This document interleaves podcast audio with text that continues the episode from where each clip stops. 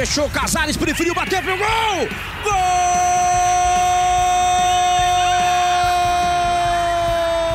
A chapa esquenta aqui dentro e fora do campo. Léo Gil bateu pro gol. Atenção, Cano! Gol! Gabigol partiu com fé no pé. Gol! O Caio Max não viu o lance, está estabelecida a confusão no Beira Rio. A decisão final. O árbitro dá gol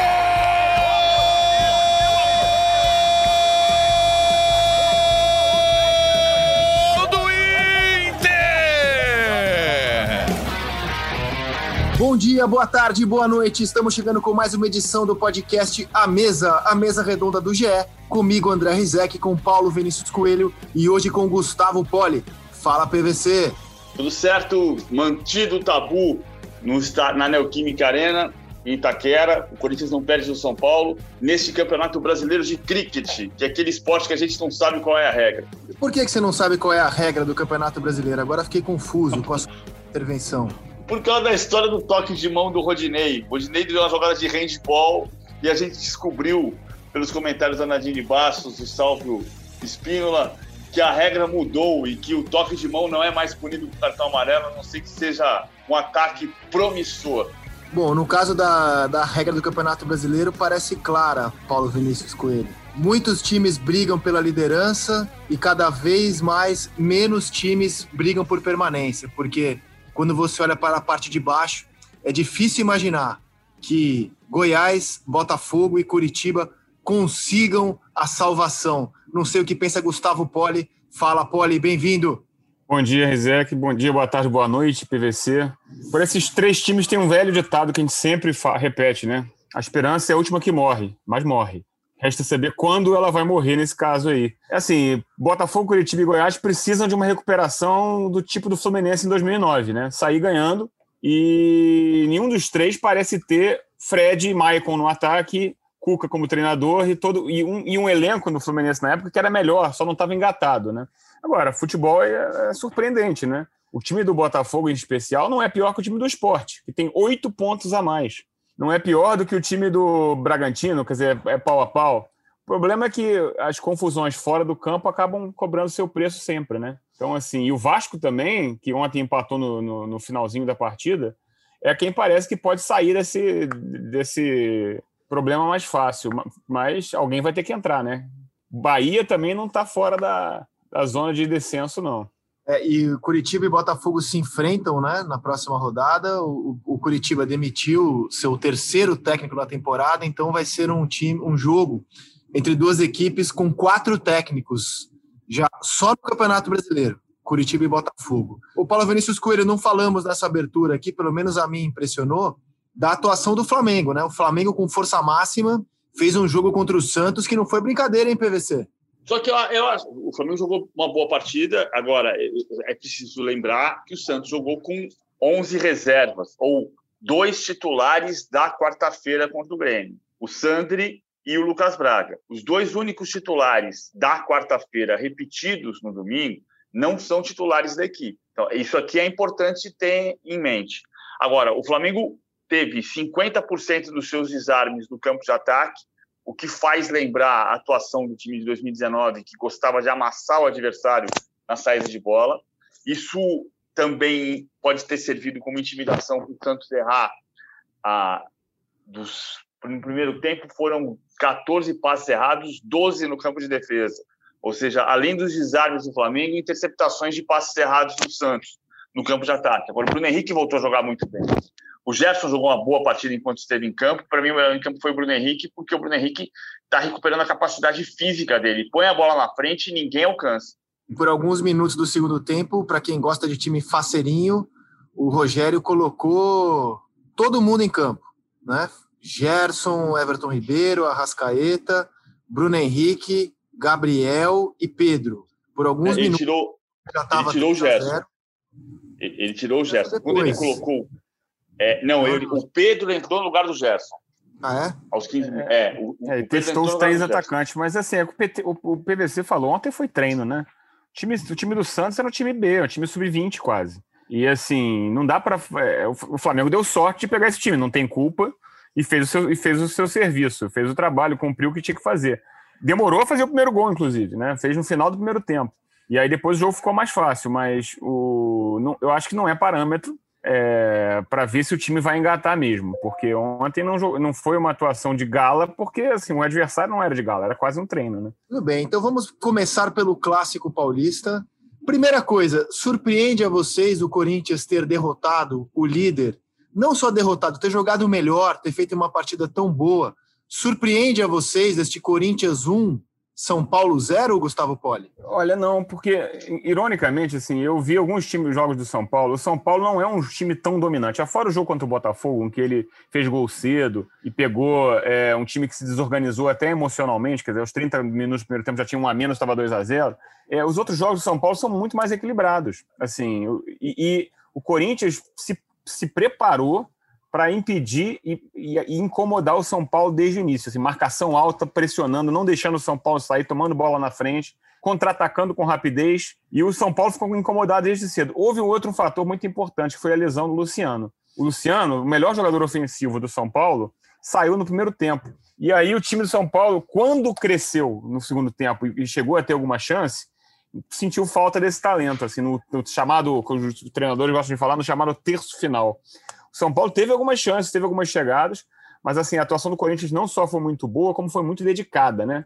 E eu acho que foi mais do que merecido, assim, para os corintianos que lá atrás achavam que esse time ia cair, nem perto disso, né? Até porque o nível de talento do Corinthians é muito acima dos times que estão brigando lá embaixo. O Corinthians melhorou bem com o Wagner Mancini e ontem fez um jogo, como você falou, assim, em termos de concentração impecável. O time marcou muito bem o São Paulo e só não fez mais gols, não sei se o PVC concorda, pelas limitações individuais de seus atacantes, de seus jogadores, porque criou chance para sair de Taquera com placar mais elástico o PVC. A estratégia foi muito bem definida. Começo do jogo com o Gabriel e o Cantilho subindo até, até a saída de bola do Corinthians. O Gabriel e o Cantilho foram desarmar quase na grande área do São Paulo. Isso durou 10 minutos, depois a, a estratégia mudou um pouco, houve o recuo, mas sempre tirando espaço. Num, o Diniz reclamou muito de falta de velocidade. Não é a velocidade do homem, é a velocidade da bola, da troca de passes. A troca de passes foi lenta porque não tinha opção.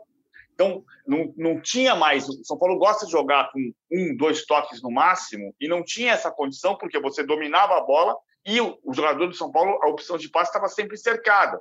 Foi o que aconteceu com o Reinaldo na jogada, que ele deu o passe para o meio, ele perdeu a chance de dar a profundidade com o Igor Gomes na ultrapassagem, deu o passe para dentro, meteu no pé do Cantilho, dois toques, o Cantilho fez o lançamento e colocou o Otero na cara do gol. Podia ter sido mais cinco, podia ter sido 2 a 0 no segundo tempo. Vocês sentiram o São Paulo cansado também? O Corinthians teve bem mais tempo para treinar, né? O São Paulo numa toada forte aí e o Diniz não poupa seus jogadores, né? Sempre com força máxima. Vocês sentiram o São Paulo cansado também ou nada a ver, Poli? Acho que tenha sido cansado. Claro que isso acaba tendo impacto, a semana de trabalho faz diferença, mas eu não acho que. Eu acho que a questão foi exatamente assim: a, a proposta do Corinthians, a dedicação máxima do Corinthians incomodaram o São Paulo. O São Paulo não conseguiu impor seu jogo de toque curto e saída de trás não conseguiu em nenhum, nenhum momento ficar absolutamente confortável. Seja. Várias vezes o Daniel Alves perdeu bola, teve o um lance meio patético do, do Volpe, que quase deu um gol para o Camacho. Aliás, incrível ele ter perdido aquele gol. Né? É, mas, assim, esse incômodo não, não conseguiu. O São Paulo não se encontrou no jogo. E aí tomou o gol e continuou com o seu, com, com seu jogo de paciência e toque curto, e, e mas não conseguiu perfurar também, é, furar a defesa do Corinthians. Acho que, na verdade, foi assim, é aquela coisa, jogo clássico é clássico, né? E como diria nossa a sabedoria popular e vice-versa. Não tem jogo fácil. Ah, não há, não há nesse São Paulo, a meu ver, uma distância tão grande que é, técnica em cima, especialmente do Atlético e Flamengo, que justificasse a vantagem que o São Paulo conseguiu.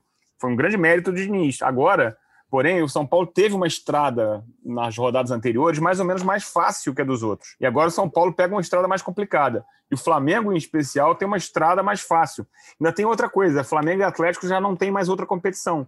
E o São Paulo tem a Copa do Brasil. Então, assim, eu acho que esse campeonato está entre os três mesmo. Só que eu não vejo fôlego no São Paulo para chegar competindo com os outros. Claro que pode. Mas, assim, eu acho que em termos de talento individual, o Flamengo e Atlético têm mais, especialmente o Flamengo. É, hoje a vantagem do São Paulo em relação ao Atlético é de quatro pontos. Eles se enfrentam no meio de semana, numa vitória do Galo, essa vantagem cai para um. E a vantagem do São Paulo em relação ao Flamengo, ela é de cinco pontos, mas o São Paulo tem um jogo a mais. Então, assim, se o Flamengo ganhar este jogo, que é contra o Grêmio, não é um jogo simples em Porto Alegre, a vantagem cairia para dois, e a gente pode dizer que o Flamengo só depende de suas próprias forças para passar o São Paulo. Eu acho que o São Paulo é um time muito forte, sim. Agora, se o Luciano se machucar, é, a gente não sabe ainda a previsão do retorno dele enquanto estamos gravando esse podcast. A dupla de ataque que hoje é a mais letal do Brasil, Luciano e Brenner, ela cai muito de qualidade com o Pablo, hein, PVC? Não sei como é que você projeta o futuro do São Paulo, mas, por exemplo, já não ter o Luciano contra o Atlético Mineiro no meio da semana já é uma perda brutal para o time do Diniz, hein? É muito grande. O, Luciano tem 12 gols e 3 passes para gol, quer dizer, o Luciano é responsável por 37%. Cada três gols do São Paulo, um passa pelo Luciano, ou gol ou passe para o gol. É, é, muito decisivo não ter o Luciano e foi muito importante a saída dele ainda no final do primeiro tempo.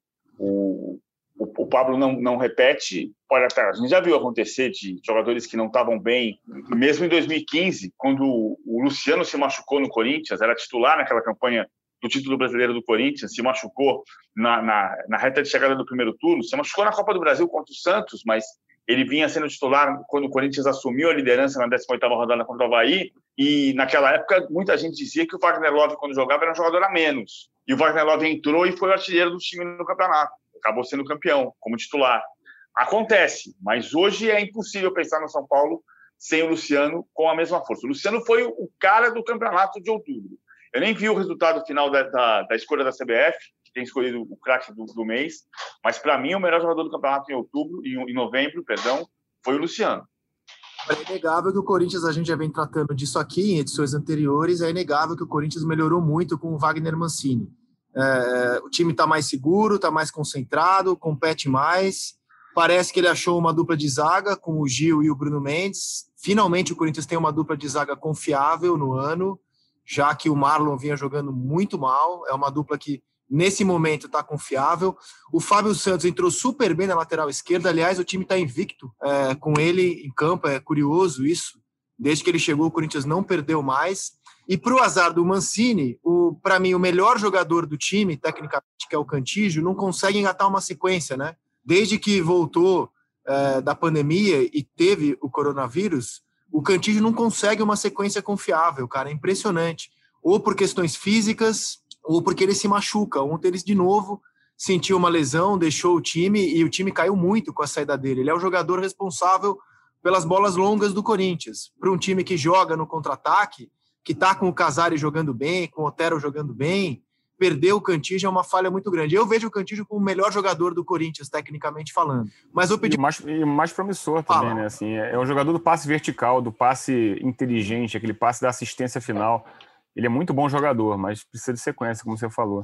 É, mas ele não consegue, cara. Ele não consegue. Desde que ele voltou da, da Covid, ele não consegue. É um negócio impressionante. E certamente o futebol ainda vai se debruçar sobre isso, né?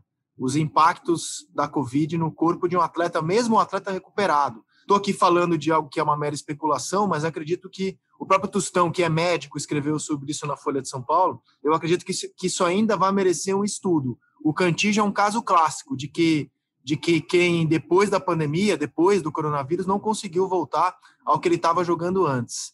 Mas o Mancini melhorou o Corinthians, hein, gente? E falar hoje em vaga na Libertadores não é nem um pouco viagem, porque vejam bem, a, a, as vagas para Libertadores hoje formam um G6 do Campeonato Brasileiro.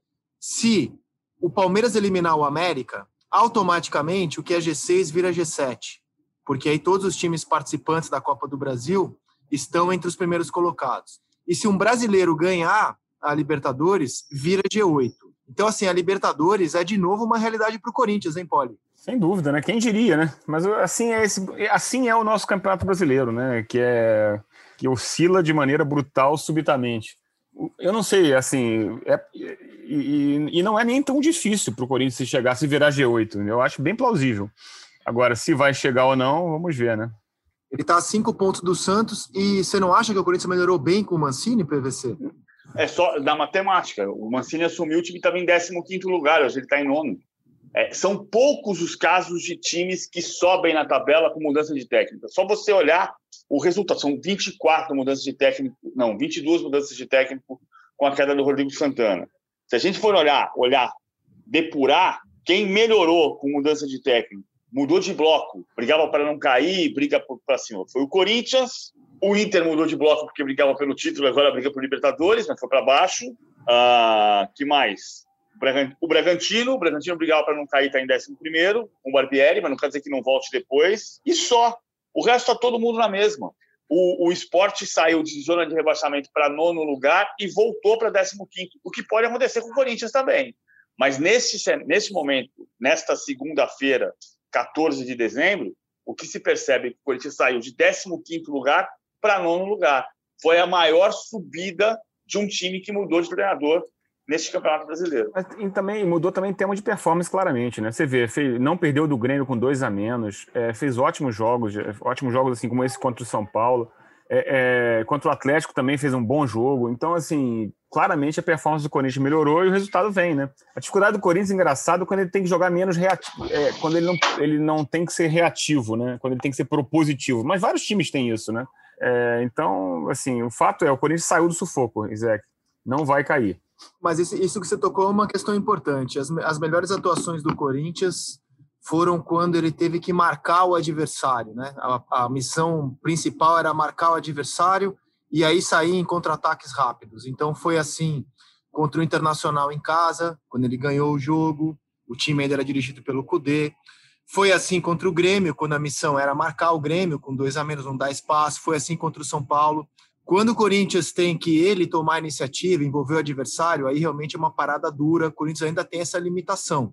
Ele, ele joga muito bem dessa forma. Mas, assim, é inegável que o time está mais seguro com o Mancini, né? Ele achou uma dupla de zaga, o Fábio Santos resolveu o problema da lateral esquerda, o time está mais seguro. O próximo jogo é contra o Goiás, então o Corinthians tem uma grande chance de somar mais três pontos, é na outra segunda-feira, e encostar cada vez mais nesse bloco. O Corinthians me parece que deixou o bloco do desespero, está olhando para cima. E por falar em desespero, daqui a pouco a gente fala dos times que estão brigando contra o rebaixamento. Algo mais do São Paulo, o derrotado do domingo, que vocês queiram destacar? Eu fiquei surpreso, confesso. Para mim, o São Paulo era bem favorito contra o Corinthians e eu, eu, eu achei o resultado surpreendente. Não vou chamar de zebra, mas eu achei surpreendente. Esperava mais do São Paulo para fechar o capítulo. O que vocês querem arrematar do clássico paulista aqui em PVC e depois Poli? A tabela, porque o São Paulo, o São Paulo a gente sabia que tinha quatro jogos muito difíceis, que, que começava a sequência com o Corinthians na Neoquímica Arena, depois Atlético em casa quarta-feira, Fluminense no Maracanã no dia 27 de dezembro e depois Bragantino em Bragança dia 3 de janeiro, deve ser 6 de janeiro.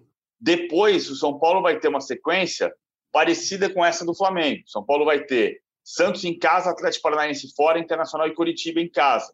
Então, de quatro jogos, ele vai fazer três como mandante.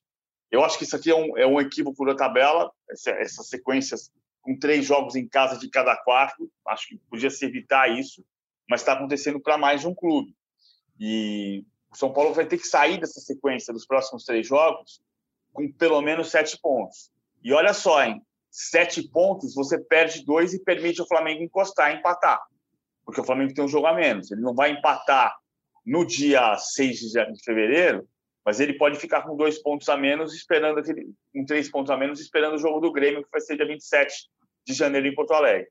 É, eu, eu, a minha impressão é que o São Paulo vai ter seu momento de verdade no campeonato nessas três rodadas aí, porque o jogo contra o Galo é muito importante, né? Que é, é, é um concorrente direto.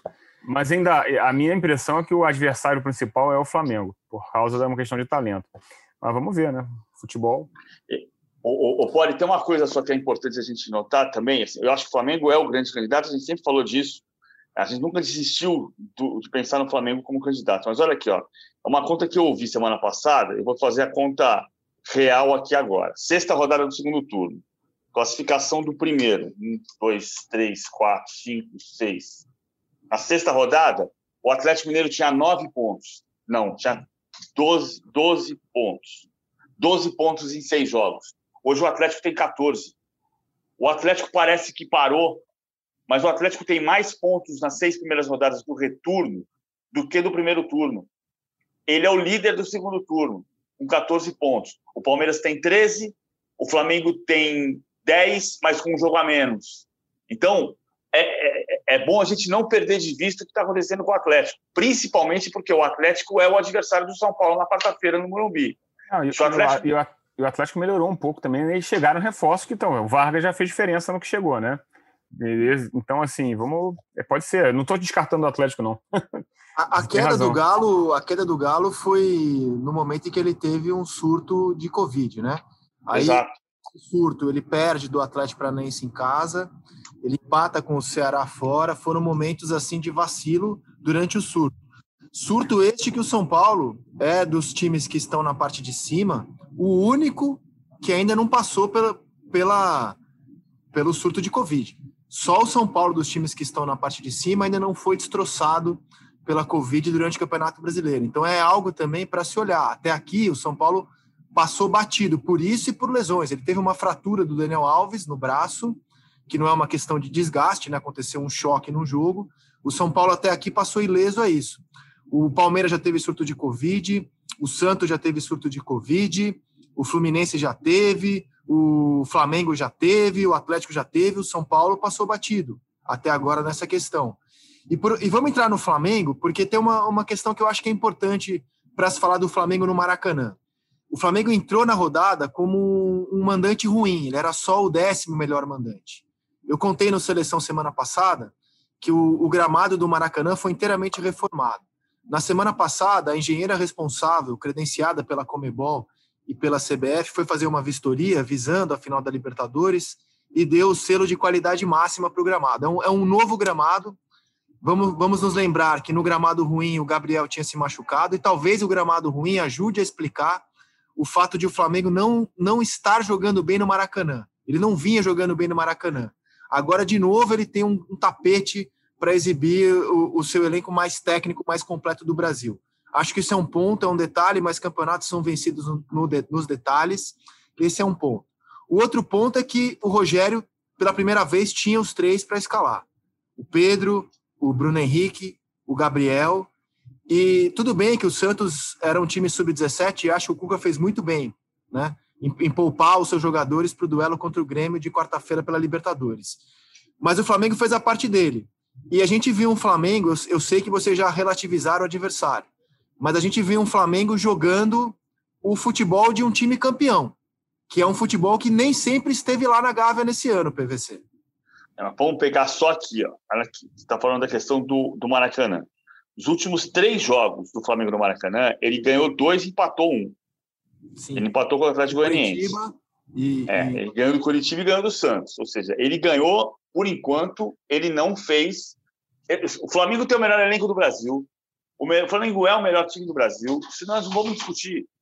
O ponto é o Flamengo voltar a jogar como o melhor time do Brasil contra adversários deste desse tamanho. Agora, ele tem como grande ingrediente, quando eu estou falando da história da tabela, eu não estou falando de benefício. O que eu digo é o seguinte: você pega a tabela do Campeonato Alemão do ano passado, você vai ver que o Bayern jogou sempre casa fora, casa fora, casa fora, casa fora. Quando o Real Madrid foi campeão do ano passado, ah, tem momentos em que você não consegue fazer, porque na Espanha a tabela é maior, são 20 clubes contra 18 na Alemanha, então tem momentos que você não consegue fazer casa fora o tempo inteiro. Aí você faz uma sequência casa fora, casa casa ou fora fora, e aí você volta para fazer o revezamento. Como aconteceu no Brasil, muita gente está dizendo assim: ah, porque no Brasil é impossível por causa do, de dois times jogarem no Maracanã e porque o, o, tem dimensões territoriais enormes. Mas em 2008, se você pegar a tabela do São Paulo campeão brasileiro, 2009 a tabela do, do, do, Flamengo campeão brasileiro, você vai ver que era casa fora, casa fora a maior parte do tempo. Não é um benefício para o Flamengo. Não se trata disso. São Paulo, como eu disse agora há pouco, vai fazer uma sequência parecida entre a 31 e a 35 rodadas. Mas a tabela não está tão boa como já foi.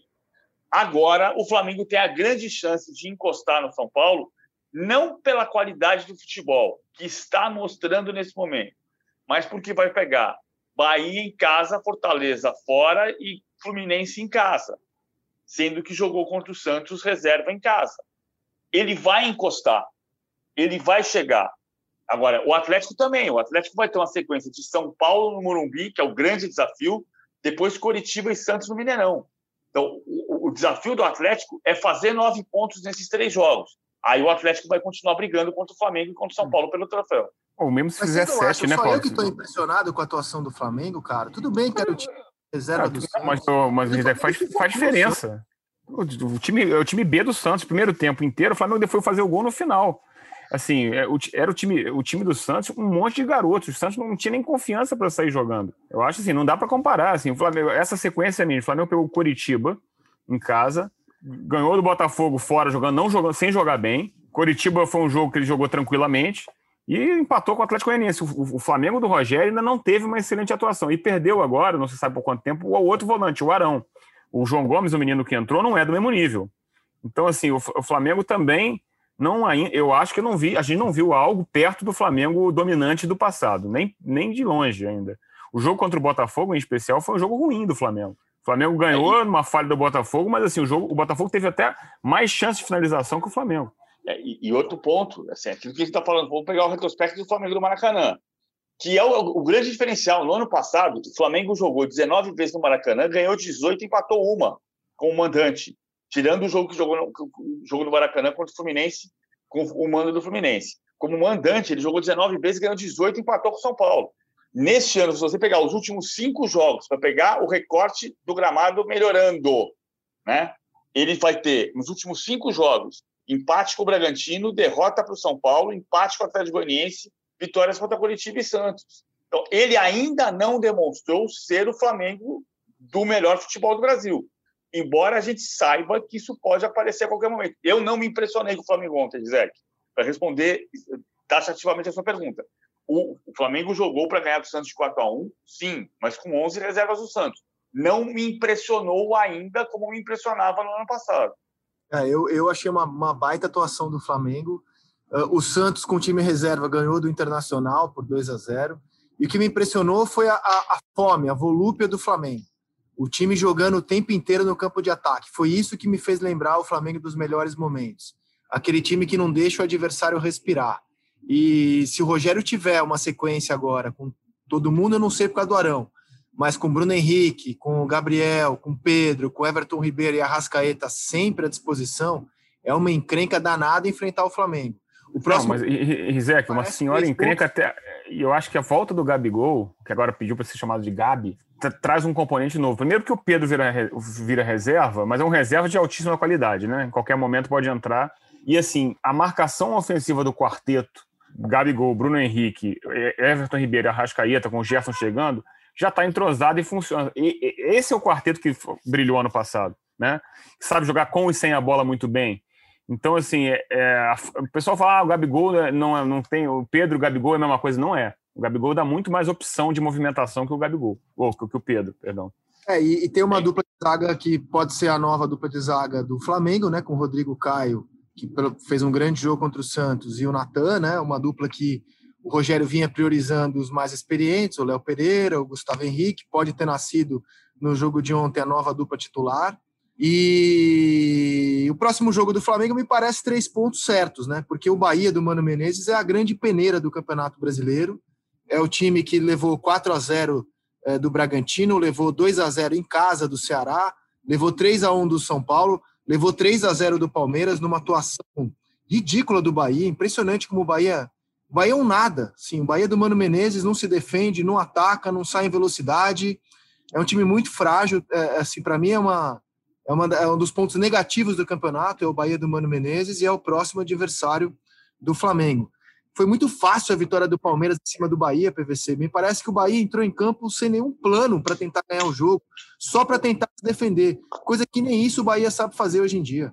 Ah, o Bahia poupou alguns, tá, até em poupou, né? jogou com o Hernando na lateral direita, tirou o Nino, voltou para a dupla com o Lucas Fonseca e o Juninho, mas ele estava concentrado no jogo da terça-feira contra o Defensa e Justiça e no jogo da volta na Argentina contra o Defesa e Justiça. O Bahia tem mudado muito e por isso também está desconcentrado no Campeonato Brasileiro. De fato, não foi uma boa. Teve o caso da Covid do Mano, dos três uh, integrantes da comissão técnica.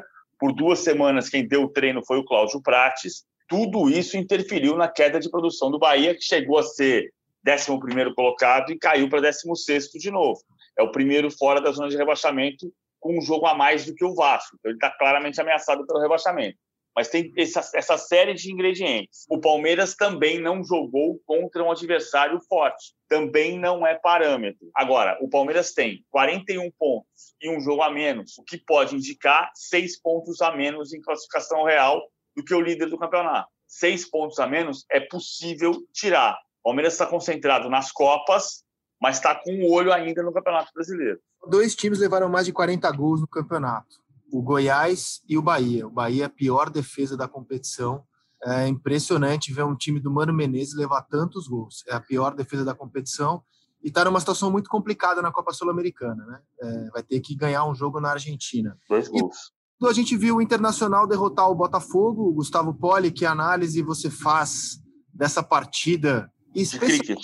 Especialmente polêmico, que para mim não é tão polêmico assim, é claro, né? O Kevin bateu a falta de forma displicente.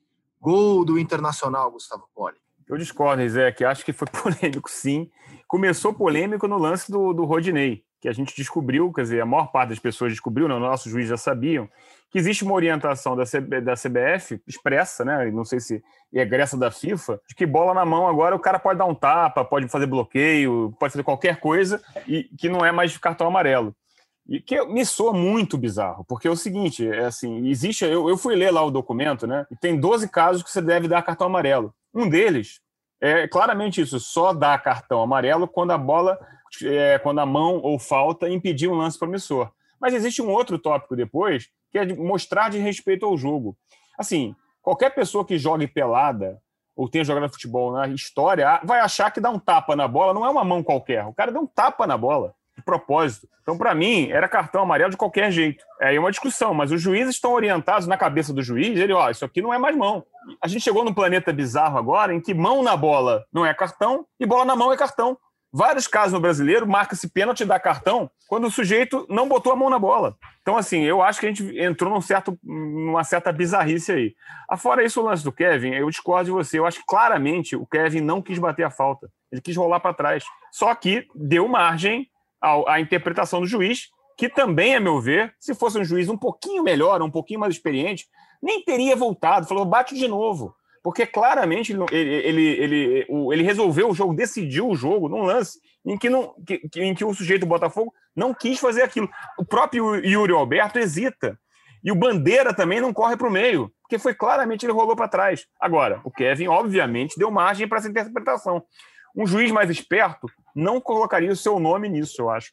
Porque ele falou, pô, não, não, não, ele não viu o lance, ele foi no VAR ver o lance. Assim, eu, eu sobre o Botafogo e Inter, é, o Botafogo não merecia perder, eu acho que o empate seria mais justo. Só que o Botafogo está assim, o Botafogo perdeu as sete últimas partidas, sendo que cinco delas não merecia perder. E seis delas foi por um gol de diferença. Só que a fase é essa, né? e, e, tudo, tudo parece dar errado. Inclusive, dá muito azar com a arbitragem. Duas dessas partidas teve pênalti de bola na mão no finalzinho. Numa delas, depois do pênalti que o sujeito, que o Rodolfo Toschi Marques marcou, Botafogo e Bragantino, aos 38 do segundo tempo, teve um pênalti no Canu, aos 49, que, o, que o, ele não foi nem ver no VAR. Então o Botafogo está dando azar com a arbitragem também, que as decisões polêmicas parecem que estão sempre rumando contra. Não existe uma conspiração contra o Botafogo, nada disso. Mas é aquela coisa, às vezes quando a fase está ruim, tudo dá errado. Esse gol é o planeta bizarro ressuscitado, né? O time jogando, jogando direito, competindo com o Inter, entrega um lance desse. Né? Eu, eu, compartilhei um, um tweet do nosso colega Thales Machado, editor de esportes do Extra, que é uma câmera do esporte interativo eu não sei se você chegou a ver essa imagem. E depois de ver essa imagem, eu acho que não tem defesa o Kevin. Ele, assim, ele bobeou demais. Ele rola a bola e, e do jeito que ele coloca a bola, é uma cobrança de falta. Por mais que ele possa argumentar que ele não quis bater a falta, do jeito que ele rola a bola, é uma cobrança de falta. Eu, infelizmente, eu sei que é um lance bizarro, grotesco, cruel até, mas eu acho que ele fica nas costas do Kevin. O Kevin foi foi garoto ali, foi foi burro, foi enfim, fez tudo que um jogador profissional não podia fazer no lance. É assim. E você, PVC, como é que viu o lance? Ah, eu acho que o erro mais grave é o árbitro de Na transmissão, inclusive, né? Na transmissão vocês ah. nem perceberam que tinha sido uma batida de falta. Não. O Guga percebeu. O Guga percebeu na hora que eu, eu, eu, eu, Na hora que eu, eu fui comentar uma coisa, o Kevin bateu a bola para trás, o Guga me, me, interrompeu com razão e narrou a, quando a bola estava entrando no gol. Ah, porque foi muito rápido, eu que me traí. Eu, eu atrapalhei, eu quase atrapalhei o Guga, mas depois o caso passou muito tempo e acho que o erro mais grave foi o do Caio Max de costas. O Caio Max não pode voltar de costas. Eu acho que o Kevin ah, quis jogar a bola para trás, mas ele não pode jogar a bola para trás com o pé. Sabe o que me lembrou esse lance? Você lembra do Tafarel entregando a bola na mão do atacante do Chile, em Brasil e Chile, em 89, no Estádio Nacional de Santiago? Era Jesus Dias Palacios, o árbitro colombiano. O Tafarel pega a bola e dá na mão do Bazai, se não me engano, o Bazai ou o Letelier, e o Letelier bate a bola rápido e o Bazai faz o gol e sai para comemorar. E o árbitro falou: você deu a bola na mão dele, autorizou a cobrança de falta. Ele cobrou a falta e fez o gol. Só que o Caio Marques não viu, estava de costas. Então, ou ele diz: eu não autorizei nada, ou ele, ah, ele foi no, no vídeo, porque no vídeo você vê que ele, o Kevin, mesmo sem querer, cobrou a falta.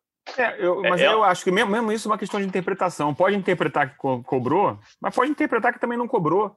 Assim, você não pode decidir um jogo num lance que você não viu, entendeu? Assim, essa é minha impressão no arbitragem. Se, eles, se o juiz manda e fala assim, não, não, não, nem volta lá e manda botar de novo, o Inter nem ia reclamar, porque os jogadores do Inter sabem que o Kevin não quis bater. Claro que ele deu margem, etc. Mas a gente até pode entrar numa discussão de fair play, que o certo se o jogador com fair play não, se, não levaria essa vantagem, né? Mas o fair play no Brasil é uma ilusão, né? É só um, uma, uma, uma imagem onírica. O que eu acho, assim, claramente, o jogador não quis cobrar a falta. E, mas ele pode, essa interpretação que cobrou, sim, mas é interpretação. E aí o, o, juiz decidiu o jogo num lance que ele não viu, assim, e que o erro, assim, ah, não, bateu no mesmo lugar. Nem no lugar ele bateu, ele bateu mais para a direita. Faltou malandragem ao juiz, me parece. E as duas decisões dele. É que eu tô falando, o Botafogo tem dado azar. As duas decisões dele foram ruins, foram ruins pro Botafogo, né? E o Agora, Inter nem fez um grande jogo também. Não, não fez. Assim, eu não acho fez que a partir do momento em que ele rola a bola, rola para, né? É uma falta. Ele rola a bola com a mão para no gramado. Ele não pode dar um, um, um toquinho para trás. Não, claro. ele cometeu um erro, o Rizek. Mas imagina o seguinte: se ele rola pro, ele rola na direção do Cavalieri, tá? Não na direção, ele bate certo pro Cavalieri. Se o Cavalieri pega a bola na mão e joga para frente, você acha que o juiz ia mandar, ia dar falta? Ele não ia nem ver. Entendeu? Assim, é, é esse é o ponto. Na verdade, assim, o, o, bandeirinha ficou congelado porque ele viu que o jogador não estava querendo cobrar. Então, é, é, é, o bom senso, o juiz também tem que ser um fiador do fair play, a meu ver. Ele não pode tomar uma decisão dessa é, que influi, o resultado do jogo, influi no resultado do jogo num lance que ele não viu. Agora, para mim, assim, o Botafogo deu margem ao azar num lance de desconcentração do atleta, não tem dúvida. E o Inter se aproveitou. Agora, o que eu acho mais, mais absurdo é a questão do. Não é absurdo o toque de mão do Rogério, não é esse, esse o ponto. O ponto é que o futebol, as regras do futebol nasceram em Cambridge em 1863 e durante 157 anos nós soubemos que a grande, o grande mérito do futebol era que todo mundo sabia como funciona. E hoje, as regras passaram a ficar com recomendações que, que estão ah, quase que restritas a um corpo de árbitros e ex-árbitros. É, é, é, responsabilidade nossa que não estamos ah, percebendo a atualização. A Nadine estava absolutamente atualizada em relação a isso. Mas é, mas é muito incrível, é incrível que não se tenha o cuidado de a cada transformação da regra falar assim, olha aqui, ó, para tudo. Agora é assim, futebol mudou, é desta maneira agora, sabe? Como foi quando você teve o recuo da bola. Assim, não, não é possível. Mas a gente Ele tá dá um tapa na bola, é uma jogada de vôlei, a gente está dizendo, não vai tomar cartão? Não, não vai porque mudou a regra. Mudou mas mudou errado. Eu não sei, e mudou eu não errado. sei se mudou. Eu não sei se mudou de verdade. Assim, se aquilo ali não é uma conduta antiesportiva, se aquilo ali não é faltar com respeito ao jogo, o que, que é? Se o jogador pode dar um tapa na bola para tomar a bola do adversário, o que é de respeito ao jogo? Assim, qualquer, todo mundo ficou chocado, porque não foi uma bola na mão qualquer. O Salvio, até no troca de passes, ele falou: Poxa, isso já aconteceu 50 vezes no brasileiro. Hoje mesmo no jogo do Ceará e Atlético Goianiense, o último lance do jogo, o jogador do Ceará levantou e botou a mão e o Voaden não deu cartão. Eu fui ver o lance, não foi igual. Era um balão no meio-campo que a bola bate no braço, no antebraço do jogador tapa na bola, eu não lembro de nenhum no Brasil. Aliás, eu não lembro de nenhum tapa na bola na história do futebol que não tenha valido cartão amarelo. Porque o tapa na bola é muito assintoso. Ele, ele passa do limite. Né? Ninguém, assim, tanto, tanto foi assim que o, o, Abel tirou o Rodinei no intervalo e o Rodinei falou que esperava ser expulso. Então, vamos chegar de, novo a esse ponto. Eu acho que a gente precisa ter. As regras não podem ser um objeto desconhecido. Não podem. Isso aqui não é um jogo de cricket. E quem acompanha cricket conhece as regras. Eu só estou usando o cricket como, como exemplo porque eu não sei nada de cricket. O, eu lembro, o Rizek vai lembrar, em 1991, teve um, uma recomendação da FIFA que era já um esboço da história de não poder recuar a bola para o goleiro e o goleiro apanhar com as mãos, o que passou a valer em 92. Mas teve uma rodada do Campeonato Paulista em que a Federação Paulista disse que a regra tinha mudado e que o goleiro que rebatesse a bola não podia não podia pegar com a mão. É, e aí era um tal de Zé, o São Paulo e União São João de Araras, no Pacaembu. O Zé te rebatia a bola e saía correndo para dar um bico, porque ele não podia pegar com a mão. Dois dias depois, a Federação Paulista disse: não, não, a gente entendeu errado a recomendação. Lembra disso, Zé? É, é, é, assustador que tenha acontecido. Aconteceu isso lá atrás. Eu não estou dizendo que aconteceu isso desta vez, mas o futebol tem que manter o que sempre foi. O mundo sabe como funciona a regra. Você não pode ser surpreendido num sábado à tarde, quando o cara dá um tapa na bola, e você fala assim: agora pode, não vai mais cartão amarelo. Eu lembro, eu lembro. Mas agora... É que tá, mas é que a gente não teve um lance tão grotesco ainda, a gente não tinha tido. O Salvio falou no, no troca de passes, no mesmo dia, que vários, já teve nesse Brasileirão, tivemos 50 lances de mão intencional que não foram punidos com amarelo. Agora, ninguém, ninguém, a gente teve, né, já não sei quantos jogos a gente teve até agora. Nenhum, nenhum lance foi tão grotesco quanto esse do Rodinei, a ponto de chamar a atenção, porque o tapa na bola não é uma mão qualquer. O cara, ele dá, ele, ele é, é para mim uma, assim, ah, define aí o que é conduta antiesportiva em futebol, em, em futebol. Dá um tapa na bola. Se aquilo ali não é cartão, vai virar vôlei daqui a pouco. Todo mundo vai botar a mão na bola. Né? Mas, se essa é a regra, a gente chegou num momento bizarro em que a gente marca mais bola na mão do que mão na bola. Assim, que a bola na mão, às vezes, é, é mais é, gera uma punição maior, que a gente fala até, estava falando outro dia, existe o pênalti culposo agora. O cara chuta a bola, bate na mão do cara, a gente marca pênalti. E o cara dá um tapa na bola, não tem punição. Agora, o. Enfim, eu vou andar pelo seguinte: será que o futebol do Rio vai ter dois times na Série B do ano que vem? O Vasco está flertando com o perigo. E só o Cano pode salvar o Vasco em PVC. Agora, você vê como é, como é bizarro o que a gente está vendo no futebol brasileiro, né? A, a, gente vê e analisa timidamente. Mas olha aqui, ó. o futebol de Alagoas melhorou. Depois de 86, quando passou a ver acesso e descenso, em 2018, 2019, 2018, o futebol de Alagoas colocou um time na primeira divisão, Alagoas. O, o futebol do Maranhão tem um time entre os quatro que vão subir, que é o Sampaio Corrêa. Não sei se vai subir, mas está entre os quatro. O futebol do Mato Grosso, pela primeira vez na história, colocou um time nas quartas de final da Copa do Brasil. E durante boa parte, o Cuiabá foi líder do campeonato. Não está mais subindo, mas esteve. E se você conversar com a direção do Cuiabá, o Cristiano Dresch vai dizer: nós vamos subir. Pode não ser esse ano, mas nós vamos subir. Então, está se espalhando um pouco de conhecimento pelo futebol brasileiro, não está espalhando dinheiro, mas conhecimento está se espalhando por outros estados, que faz a gente perceber esse movimento de Alagoas, Rio Grande do Norte, Maranhão, Sergipe, com confiança, que ganhou do Cruzeiro outro dia, está na parte de cima da tabela da Série B. O que, que aconteceu no, nos três, os três grandes do Rio de Janeiro? Fluminense à parte.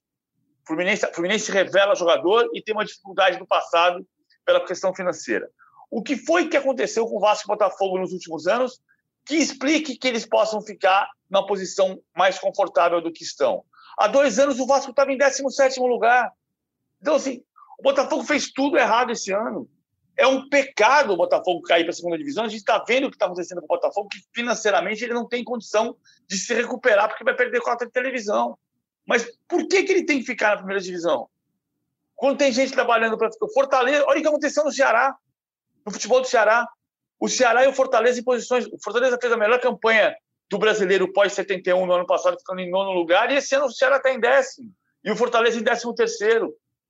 Por que, que o Botafogo e o Vasco não conseguem ter times para fazer campanhas como o Ceará e Fortaleza estão fazendo? É uma boa pergunta, até porque no papel eu não acho tão ruim assim o Botafogo. E o Vasco tem alguns jogadores muito interessantes, cara. Benítez é um ótimo jogador, o Cana é um ótimo jogador, mas é impressionante como o, o Vasco também já está no seu terceiro técnico, né, da temporada. Abel, Ramon e Ricardo Sapinto. E sinceramente, você vê o time do Vasco, ele é um time que se defende, sabe se defender, mas tem uma enorme dificuldade de criar, de chegar, né? E, e o quanto isso é culpa das comissões técnicas, não sei, não sei dizer. Mas o, o, o Vasco foi perdendo pontos, foi perdendo pontos, hoje está na zona do rebaixamento. Como é que você vê o tamanho do drama vascaíno? Não, eu acho o seguinte, o Vasco tem mais, é, tá, tem mais ponto né, que o Botafogo, por comparação mas também está muito desorganizado internamente. Agora, ontem a gente ouvia muito que os jogadores tinham, estavam insatisfeitos com, a, com o Sapinto, que ah, houve até a especulação que queriam derrubar o treinador, coisa que sempre houve, né? Quando o time está mal. Só que eu vi o Vasco correndo até o fim do jogo ontem, buscando um empate. Fluminense que abriu mão completamente do jogo no segundo tempo, impressionante o final do jogo do Fluminense, muito ruim. É, e o Vasco buscou um empate que dá um alento, né? O Vasco está três pontos só. Eu acho o time do Vasco melhor que o time do esporte não é, é no nível do time do Bahia. Então, acho que o Vasco pode escapar. A ironia dessa história aí é o seguinte: o que está acontecendo com o Vasco e o Botafogo mostra como organização fora de campo importa. O que o PVC falou é verdade. O Botafogo e o Vasco estão, nos últimos anos, patinando para não cair. O Botafogo escapou no ano passado porque o Cruzeiro fez a gentileza de cair. O time do Botafogo é pior que o do Cruzeiro. Só que o Botafogo conseguiu ter alguma organização de vestiário para sobreviver. O Vasco precisa disso. E, e, o Vasco tem chance de sobreviver. Eu não, não acredito que caiam o Vasco e o Botafogo, não. Eu acho que um deles vai salvar, provavelmente o Vasco. Só que é, precisa ter é, essa organização. Agora, o Vasco tem algum talento, né? O, o, o, o Benítez é muito bom jogador, o Cano é bom jogador, o Léo que chegou é bom jogador, assim, o Léo Matos também. Eu não acho que o Vasco esteja condenado, não. E está a três pontos só da zona, da zona ali de degola. Botafogo e Curitiba, Botafogo e, e Goiás estão a oito e o Curitiba está a sete. Quer dizer, parece ter uma briga só por essa, pela, por essa última vaga. E acho que o Vasco tem condição de sair. Eu vou além, Poli. A gente mostrou sexta-feira no Seleção os campinhos lado a lado de Vasco e Fluminense. Estou com as escalações aqui é, na minha mão. Eu não acho o Fluminense melhor que o Vasco no papel, sinceramente. Eu vejo assim os dois times. Eu acho times bem equivalentes, cara. No entanto, o trabalho do Dair foi tão bom e ele teve paz para trabalhar, mesmo com eliminações de Copa do Brasil e Sul-Americana para times menores que o Fluminense, ele teve paz para trabalhar e fez uma campanha surpreendente no Campeonato Brasileiro. Para mim, o que explica o Vasco estar na zona do rebaixamento e o Botafogo também são questões administrativas. Eu não o PVC citou o time do Fortaleza, o próprio Mas... Sport. Eu não vejo o Botafogo e Vasco abaixo desses times, não vejo mesmo. Eu acho que o que explica o desespero vascaíno, o desespero botafoguense em 2020 são questões administrativas, que não são desse ano, são de muito tempo. Mas no papel, Mas, não, mas esse ano em especial, o Botafogo tomou decisões desastradas, né, Rizek? Assim, o Botafogo Sim. mandou... Se, se, o Paulo Autuori acabou saindo depois de pressões internas, ele parece que saiu, porque também tinha salário atrasado, e falou que nunca mais ia ser treinador e foi, foi treinar o Atlético Paranaense e praticamente conseguiu encaminhar a salvação do Atlético. Também está nessa briga ainda, né? Está com 28 ali Agora, o Botafogo depois botou o Bruno Lazzaroni como interino. Em quatro jogos, o Bruno teve duas vitórias, um empate e uma derrota. Foi demitido por causa da, da Copa do Brasil. Não. Aí ficou com ficou seis, seis rodadas, ou três, quatro rodadas com um, com um treinador argentino que não pôde assumir, veio o filho. Aí contratou o Barroca, o Barroca pegou Covid, quer dizer, o Botafogo não estava tão grave sete rodadas atrás, são sete derrotas. Ninguém, ninguém consegue sobreviver a sete derrotas num campeonato tão equilibrado. Hoje o Botafogo é o lanterna. Agora, e, e lembra, lembra que antes dessa série o Botafogo empatava muito mais. Teve aquela fase que ele jogava bem e não ganhava. Eu, o time do Botafogo também não era para estar nessa condição. Mas a, o extra-campo influi. O, a diferença do Fluminense é que o Fluminense bancou o Odair, né? Assim como o São Paulo bancou o Diniz. O trabalho não tem mágica. E o, o Vasco, o Botafogo, o Coritiba não bancaram ninguém, né? Você vê, se você não acreditar no trabalho que você está implementando, não adianta. Perfeito, questões administrativas. No papel, o Botafogo não é o pior time do campeonato, não tem nenhuma dúvida disso. Aí, em relação ao que você perguntou, Rizek, qual é a culpa das comissões técnicas? A culpa é da diretoria que não mantém comissão nenhuma. O, o, o Ceará teve esse problema no ano passado, de trocar, trocar, trocar, terminou em 16 lugar. Esse ano o Ceará trocou também. Trocou o Enderson quando o Enderson pediu demissão do Ceará para ir para o Cruzeiro, porque o sonho dele era trabalhar no Cruzeiro. Aí o Ceará foi buscar o Guto Ferreira e ficou com o Guto Ferreira. E o Fortaleza só mudou de técnico com todos os altos e baixos porque o Rogério pediu demissão para ir para o Flamengo. Agora, você vê o, mas você vê o Bragantino, PVC, mudou de técnico, teve uma fase muito ruim no início com o Barbieri, e aí acreditou no trabalho, a coisa foi andando. Mudar de técnico não é um anátema, acontece, até porque às vezes o técnico sai, é o caso do Odair agora. Agora, você tem que acreditar no que você está fazendo. Você não pode falar, ah, vamos botar um interino aí, ver qual é. Vamos trazer Olha. esses argentinos aí, que nem o... Cara, a gestão das decisões do Botafogo, a própria demissão do Bruno Lazzaroni, é um negócio totalmente deselegante, entendeu? É... A, a coisa vai para o campo. O Botafogo, inclusive, teve decisões esse ano, pô, mandou o Luiz Fernando para o Grêmio, o ponta, o, o, extremo, sem motivo aparente, porque achava que pagava muito para um cara que não era titular. Aí acontece, não tem jogador para posição. Então são erros muito crassos, né? Muito crassos assim, que é, refletem no campo. Para mim, o símbolo do Botafogo é o, o Montenegro tem história no Botafogo, mas todas as decisões do Botafogo esse ano foram equivocadas. Até o uniforme é equivocado. Até o uniforme com a lista mais grossa é a meia preta, é equivocado. tudo é Botafogo é equivocado. O, o, símbolo, o, símbolo, do amadorismo do Botafogo é no ano passado, quando o, se especulava se o Botafogo ia ou não ia colocar salário em dia antes do clássico contra o Flamengo, telefonei para o Carlos, Carlos Augusto Montenegro e perguntei para ele: é verdade que vai pagar em, colocar em dia os salários para enfrentar o Flamengo? Ele falou: não, não é verdade porque não tem dinheiro. E se tivesse dinheiro, não ia pagar por superstição. É, não, e fora isso, né? tem ele vários exemplos. O Botafogo não. se salvou ano passado por milagre. E aí ele dá uma entrevista criticando o gerente de futebol e o, e o, e o técnico, então, o Alberto Valentim e o Anderson Barros, dizendo, ah, não, eles estão aqui porque a gente não tem melhor. Assim, para quê? Entendeu? Aí o Valentim ficou um pouquinho, saiu, o Anderson Barros foi para o Palmeiras e o, e o Botafogo ficou sem. Porque, assim, é, é, é, aquela coisa, o amadorismo cobra conta, né? Não tem jeito. Uma hora vai cobrar num ambiente profissional. E você ser passional e amador ao mesmo tempo, uma hora a, a, a vaca deita. Agora, no caso do Botafogo, a, de, em defesa do tal comitê de futebol que gerou essa. É que é o seguinte: o clube está quebrado há muito tempo, né? O clube está quebrado. E, assim, no, eles, a gestão financeira é muito complicada não fosse também o Montenegro, provavelmente o clube não chegaria até aqui, porque ele cansou de pagar coisas, né? É muito, é muito amadorismo junto, né? É muito. Aí, o, aí demite o Bruno Lazzaroni, que pegou o time em 19 lugar e colocou em 16, que é pouco, porque o Botafogo precisa, mas estava fora da zona de rebaixamento. Demite porque caiu contra o Cuiabá, que tem um bom projeto na Copa do Brasil, e demite com, sob a justificativa de que ele recolocou o Cícero no time. Por que, que permitiu o Cícero ficar no elenco? O, o comitê de futebol. Aí, assim, o, o Montenegro tá lá porque tá botando dinheiro, porque se não fosse o Montenegro não tava lá, mas aí você vivia com as suas, com as suas pernas. Se eu moro, eu moro numa casa modesta, mas eu moro na minha casa e pago minhas contas. Ora, assim, eu, tá quem, quem, é que tá, quem é que chegou, fez o Botafogo chegar na, na, na, nesse momento falimentar, pré-falimentar? Foi o Charles Boré? Não foi. Foi quem está aí. Foi, foi, foi, foi, o caso... foi uma série de gestões desastrosas. Né? Mas assim, o que aconteceu com o Cruzeiro que agora está respirando na Série B, tem chance de subir, vai acontecer. É provável que aconteça com o Botafogo. O ano que vem do Botafogo, salvo um projeto de SA novo e Salvador que possa aparecer, é um negócio assim assustador. É para brigar para não cair para a Série C, porque não tem dinheiro para nada. Eu, agora estão fazendo, já tem um grupo de trabalho trabalhando, tentando fazer um projeto profissional para o clube se não mudar da água para o vinho, vai para o brejo. E assim, já está indo, né? Porque, e o mesmo acontece com o Vasco e com outros grandes clubes que não, se não, não, não olharem a coisa de maneira muito clara. Não dá mais para ficar sendo amador num ambiente profissional.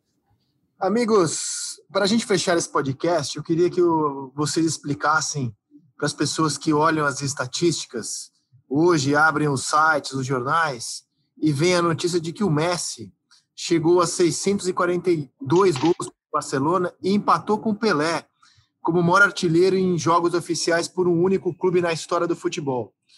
Isso em jogos oficiais, mas aqui no Brasil a gente sempre falou que o Pelé tem mais de mil gols, por exemplo, só pelo Santos o Pelé marcou 1.091 gols em 1.116 jogos, entre 56 e 77, porque ele ainda fez mais dois amistosos pelo Santos depois que saiu de lá em 74. Ô PVC, como é que a gente fala isso, hein? Como é que, como é que você trata essa questão dos, dos gols em jogos oficiais, que é a estatística oficial em boa parte, aliás, em quase todo o mundo, menos no Brasil. Aqui a gente sempre trata os gols totais do Pelé. E como é que você avalia essas marcas de Messi e Pelé, PVC? Ah, Dom Pedro II foi presidente da República? Não, né? Eu Dom Pedro, saiba... II não, Dom Pedro II não foi presidente da República, ele foi imperador. Por uma razão básica: não existia República. Então, o homem mais importante do país era o imperador. Pelé viveu numa época em que não, não existia ah, direito de televisão, patrocínio na camisa. O que pagava salário era excursão. O Santos excursionava para fazer dinheiro. E o Pelé marcou boa parte dos 1.091 gols que marcou a camisa do Santos nessas excursões. A gente pode fazer duas contas. Primeiro, a gente pode levar em consideração isto. Os, os amistosos que o Santos jogou contra a Internacional de Milão, Barcelona, Juventus, com Xixina da Serra também, ah, eram, tinham um valor no momento da história que deixaram de ter em outro momento da história. Outra conta que a gente pode fazer é pegar os jogos de pré-temporada do Messi. Nessa temporada, por exemplo, o Messi marcou dois gols em, em pré-temporada. Ah, o Messi não vai chegar a 1.091 gols com a camisa do Barcelona. Informação sozinha, é, informação, é, ela é sempre boa. Então, se você disser Messi marcou 643 gols pelo Barcelona em partidas oficiais e Pelé marcou 643 gols pelo Santos em partidas oficiais. Perfeito, está explicado. Agora, o Pelé marcou 643 gols pelo Santos em partidas oficiais de campeonatos e 1.091 ao todo. É a informação inteira. Eu conto os 1.091 porque havia importância dos amistosos. Os números frios, às vezes, são enganosos, é o que o PVC diz, né? Mas, assim, é como comparar laranja com banana, é como comparar o Império com a República, eu concordo com ele. Não dá para é, é, a gente compara, a gente brinca, a gente faz assim. Quando Maradona morreu recentemente, o pessoal ficou discutindo, ih, Maradona foi melhor que o Messi. Eu vi o Maradona jogar. Para mim, Maradona foi o maior jogador que eu vi jogar, melhor que o Messi. O Cristiano Ronaldo nem entra nessa categoria. Agora, para muita gente não é. E a gente, Maradona já veio na era da televisão. Eu não vi o Pelé jogar. Então, assim, acho que as comparações são injustas. É como comparar um piloto dos anos 50 com um piloto dos anos 90, ou um piloto de agora, o Lewis Hamilton com o Senna. Os carros são diferentes, tudo mudou, preparo físico, tecnologia.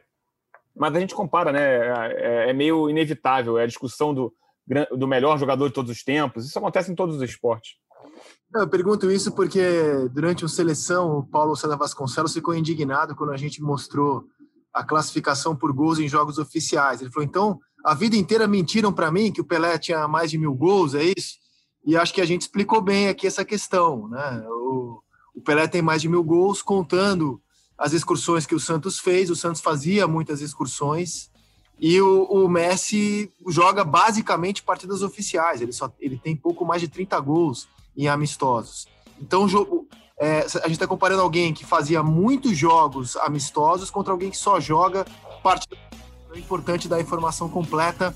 642 gols, Messi pelo Barcelona, 642 Pelé pelo Santos, duas marcas impressionantes, mas o Messi ainda tem que comer um certo arroz com feijão para chegar nos 1.091 gols que o Pelé fez ao todo com a camisa do Santos. Com isso, a gente encerra aqui o nosso podcast. Gustavo Poli, grande abraço para o senhor. Até a próxima. Um abraço, Rizek. Até a próxima. Um abraço do PVC. Bom dia, boa tarde. Valeu. Valeu, PVC. Até a próxima. Até daqui a pouco à tarde. porque o podcast A Mesa volta quinta-feira, depois da rodada de Campeonato Brasileiro e de Libertadores. Até lá, meus amigos, cuidem-se com muita saúde. Até quinta. Tchau.